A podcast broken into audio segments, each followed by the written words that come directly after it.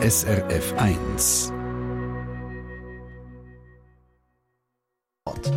SRF 1 Espresso man möchte gerne wissen, was sie verdienen und wo sie arbeiten. So schreibt die Postfinanz in einem Brief an ihre Kundinnen und Kunden. Und sie geht mit dem gerade ein bisschen weit, kritisiert der Finanzrechtsexperte. Der Arbeitgeber ist ein höchstpersönliches Thema, wo völlig irrelevant ist. Mal klären, was die Banken über uns dürfen wissen und was eben nicht. Und dann haben wir es von Zahnpasta. An einem Hörer ist nämlich letztens etwas aufgefallen. Ich habe da so eine neue Zahnpasta gekriegt und da drauf steht homöopathieverträglich. Homöopathieverträglich. Mit dem haben wir nichts anfangen Auch das klären wir etwas später. Ich bin der Stefan Wüttrich. Guten Morgen. Vervollständigung ihres Kundendossiers. So steht es im Brief, wo unser Hörer Samuel Haldemann letzte bekommen hat. Der Brief von der Postfinanz. Die sagen ihm da drin, er soll seine Personalien kontrollieren und bitte auch gerade noch angeben, was er schafft und wer sein Arbeitgeber ist. Und Postfinanz wird auch wissen, was der Samuel Haldemann denn im Jahr so verdient. Ist das eigentlich rechtlich okay? Dürfen die das fragen? Weil ich finde, die drei Fragen die gehen eigentlich Postfinanz nicht an. Ja, geht Postfinanz zu weit mit diesen Fragen? Das hat mein Kollege Peter Fritsche abgeklärt. Er ist jetzt bei mir im Studio. Guten Morgen, Peter. Guten Morgen. Ja, wie sieht es aus? Geht das die Postfinanz wirklich etwas an, wo ihre Kundinnen und Kunden arbeiten und was sie verdienen? Ja, da muss ich ein bisschen ausholen. Also ganz allgemein müssen Banken sogar wissen, mit wem sie es zu tun haben. Und sie sind verpflichtet, um gewisse Abklärungen zu machen. Es gibt verschiedene Gesetze, das Finanzdienstleistungsrecht zum Beispiel oder das Gesetz gegen Geldwäscherei. Die Daten sind also auch wichtig und sinnvoll, um kriminelle Gestalten oder Organisationen zu entlarven. Und dann gibt es ja auch noch Situationen, wo es durchaus Sinn macht, dass eine Bank weiß, wie viel das ich verdiene. Zum Beispiel, wenn ich einen Kredit will. Mhm, aber jetzt beim Samuel Haldemann, also er sagt uns ja, er brauche das Postfinanzkonto einfach, um seine Zahlungen machen, für nichts anderes. Also müssen wirklich gerade alle Kundinnen und Kunden quasi die Hosen und sagen, was sie verdienen? Ja, man verschicke routinemäßig allen gut zweieinhalb Millionen Kunden so einen Brief, sagt sagt der Rinaldo Tibolla, Mediensprecher von der Postfinanz. Weil es so viel sind, nicht allen gleichzeitig, man mache das gestaffelt. Mhm.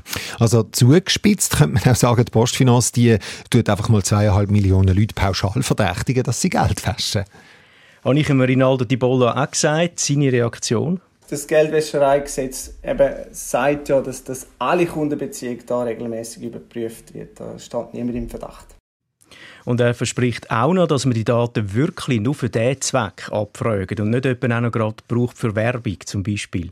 Die werden streng vertraulich behandelt und wir halten da die gesetzlichen Geheimhaltungspflichten vom äh, Bankkundengeheimnis ein, aber auch das vom Postgeheimnis sowie auch das Datenschutzgesetz. Und ob sie sich daran halten, auf das haben die Behörden ein Auge, also der Datenschützer und die Finanzaufsicht Behörde, die FINMA. Und was sagen denn die dazu? Also finden die das in Ordnung, äh, wenn Postfinanz gerade vor allem wissen wo sie arbeiten und was sie verdienen? Die sagen nichts Konkretes, aber einfach gesagt heisst es dort, eine Bank könne, wenn sie es für nötig halten, also je nach Situation und Risiko, bei ihren Kunden auch Infos über den Lohn und die Arbeitgeberin einholen. Aber die Bank könne es entscheiden, bei wem sie was wissen will. Das Gesetz lässt also einen gewissen Spielraum offen. Es schreibt nicht vor, dass Banken von allen Kundinnen und Kunden all die privaten Details einholen müssen. Du hast ja auch noch nachgefragt, Peter, wie es andere Banken machen und das ist noch interessant, weil äh, die gehen nämlich nicht so weit wie Postfinanz. Nein, Credit Suisse und ZKB haben mir geschrieben, dass sie also nicht das grosse Fangnetz auswerfen, um es mal so sagen, und gerade alle ihre Kundinnen und Kunden anschreiben. Sie verlangen so private Details wie Lohn oder Arbeitgeber nur in gewissen Fällen. Ich bin dann auch zu einem Wirtschafts- und Finanzrechtsexperten mit dem Thema, zum Peter V. Kunz von der Uni Bern und er findet in gewissen Situationen mache es Sinn, dass eine Bank den Beruf und den Lohn will wissen Stichwort Kredit. Aber er sehe keinen Grund, warum eine Bank dann auch noch den Arbeitgeber soll kennen Der Arbeitgeber ist ein höchstpersönliches Thema wo völlig irrelevant ist für eine Bank, äh, wenn sie beispielsweise Vermögensverwaltung macht. Also ihm geht das zu weit. Äh, was sagt Postfinanz zu dem? Warum genau wenn denn die all die persönlichen Daten? Warum und für was, das erfahren wir leider nicht. Sie machen es sich einfach und bleiben allgemein.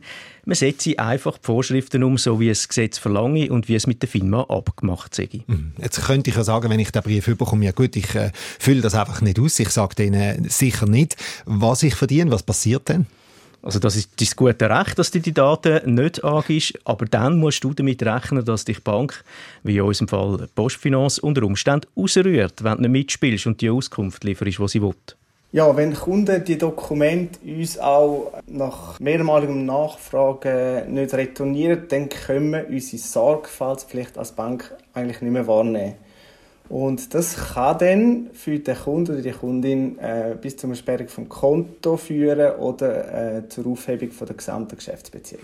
Und ich nehme an, das dürfen Sie, also Stichwort Vertragsfreiheit. Ja, eine Bank könne einen Vertrag unter so Umständen auflösen, sagt der Bankenombudsmann Andreas Barfuß. Aber eine Bank müsste auch ihre Kundinnen und Kunden über so heikle Fragen richtig aufklären. Wichtig ist aus meiner Sicht, dass die Bank klar kommuniziert. Welche Informationen braucht sie aufgrund von regulatorischen Vorgaben? Und welche Informationen will sie für irgendeine Marketingaktion?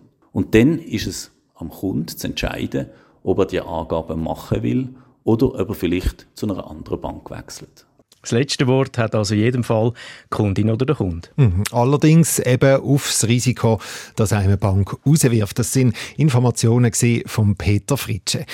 Ja, bevor es hart auf hart kommt, fragen Sie zuerst mal bei Ihrer Bank nach, für was sie die Daten braucht. Vielleicht hilft das ja schon weiter und wenn nicht, dann lohnt sich allenfalls ein Abstecher zur Ombudsstelle der Banken. Der Link dazu gibt es auf srfch-espresso. Das Konsumentenmagazin auf SRF 1, wir haben 17 Minuten ab 8 Ich weiss nicht, wie das bei Ihnen ist. Ich habe seit Jahren immer die gleiche Zahnpasta, aber es gibt ja auch die, die immer wieder mal eine andere ausprobieren, ein bisschen abwechseln. So wie der Espresso-Hörer, der sich bei uns gemeldet hat. Gerade letzte hat es wieder eine neue Zahnpasta gegeben. Meine Frau ist eine neue Zahnpasta gepostet und die hat dann halt einfach so ganz komisch geschmeckt. Und dann habe ich mal drauf nachgeschaut, um was es dort geht. Dann habe ich entdeckt, dass dort drauf steht, homöopathieverträglich. Ja, dann habe ich einmal gedacht, ich schreibe mal rein, dass Sie da vielleicht das können aufnehmen können und dann mal nachfragen. Espresso? Aha, schlauer in die Woche. Ja, Zahnpasta, die sich damit brüstet, sie sei homöopathieverträglich. Was das heißt, das sagt uns Sabrina Lehmann. Charlatanerie, vermutet der Espresso-Hörer. Die Migro, die mit der Candida pH Control auf einen Trend aufgumpelt und nur Profit will schlagen. Ist aber nicht ganz so. Es geht um die Inhaltsstoffe dieser Zahnpaste. Und anders als man das vielleicht könnte vermuten, heisst homöopathieverträglich eben nicht, dass Natur pur in den Tuben ist. Die Gisela Etter ist Hausärztin und Homöopathin und sie ist Präsidentin vom Schweizer Verein der homöopathischen Ärztinnen und Ärzte. Sie sagt, in dem Fall heisst das, dass die Zahnpasta kein Menthol drin hat, weil Gewisse homöopathische Arzneimittel können in ihrer Wirkung abgeschwächt werden, wenn Patientinnen mit starken ätherischen Ölen in Kontakt kommen. Und da gehört eben Menthol hauptsächlich dazu. So, und jetzt hören wir natürlich schon die, die laut rufen, ah, nützt doch alles eh nichts, das homöopathische Zeugs. Kann ja jeder, wie er will. Klar ist aber, wer auf Kügel oder sonst ein homöopathisches Mittel setzt, der sollte eben bei der Wahl der Zahnpaste je nachdem ein bisschen schauen. Die Gisela Etter sagt aber, für das brauche es eigentlich nicht eine Spezialzahnpaste.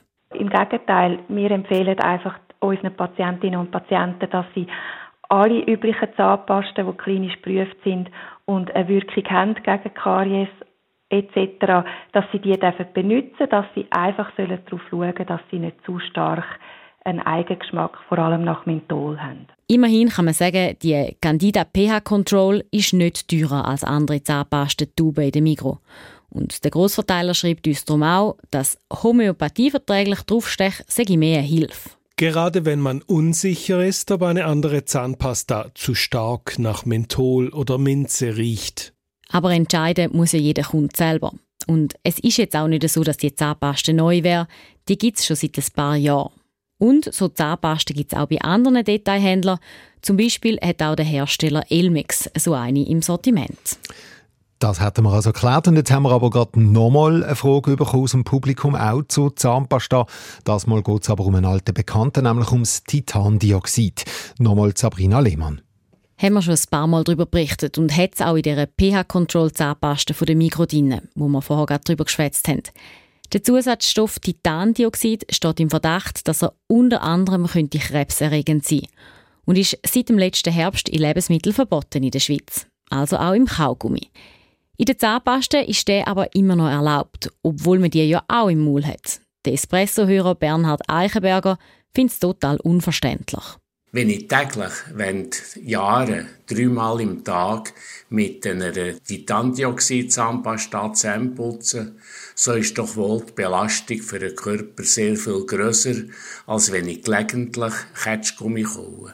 Ja, wenn man es so anschaut, ist es wirklich ein bisschen schräg. Ist aber so, Titandioxid ist als Farbstoff, als UV-Filter oder in Pulverform in Creme oder Lippenstift erlaubt. Es könnte aber sein, dass sich das schon gleich ändert. Sarah Kamenisch vom Bundesamt für Lebensmittelsicherheit und Veterinärwesen sagt, es tut sich etwas. Die EU überprüft im Moment die Sicherheit von Titandioxid in Kosmetika und Zahnpasten. Und sollte sich dort zeigen, dass sich das negativ auf Gesundheit auswirkt, würde die EU das Recht anpassen. Und auch wir würden die Anpassungen von der EU übernehmen, ohne ein allfälliges Verbot. Die Ergebnisse dieser Überprüfung sollten in diesem Frühling bekannt werden. Bis dahin bleibt alles beim Alten. Die Verkäufer und die Hersteller von Zahnpasten können freiwillig auf den umstrittenen Zusatzstoff verzichten, müssen aber nicht. Wir haben darum nachgefragt. Lidl hat zwei Zahnpasten ohne Titandioxid im Sortiment. Eine für Erwachsene, eine für Kinder. Migro hat acht Zahnpasten ohne im Angebot. Wir sind aber dran, um das CI 77891 wie Titandioxid in Kosmetika heisst, noch dies noch bei den Eigenmarken überall rausnehmen. Bei den Kinderzahnpasten haben wir schon letztes Jahr bei allen umgestellt. Ähnlich schreibt Gob. Wir haben schon Zahnpasten ohne und will auch bei den anderen bei den Eigenmarken umstellen. Und Aldi schreibt, wir haben Anfang Jahr umgestellt. Wir kaufen seitdem kein Produkt mehr mit dem umstrittenen Weissmacher. Aldi rechnet damit, dass bis in etwa zwei Monaten die alten Tuben verkauft sind. Also ganz langsam tut sich also etwas beim Titandioxid in Zahnpasten und Kosmetik. Sind wir gespannt, was die EU im Frühling entscheidet.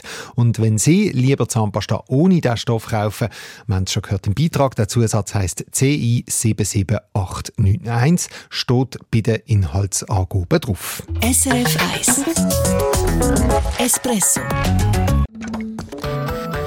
Eine Sendung von SRF 1. Mehr Informationen und Podcasts auf srf1.ch.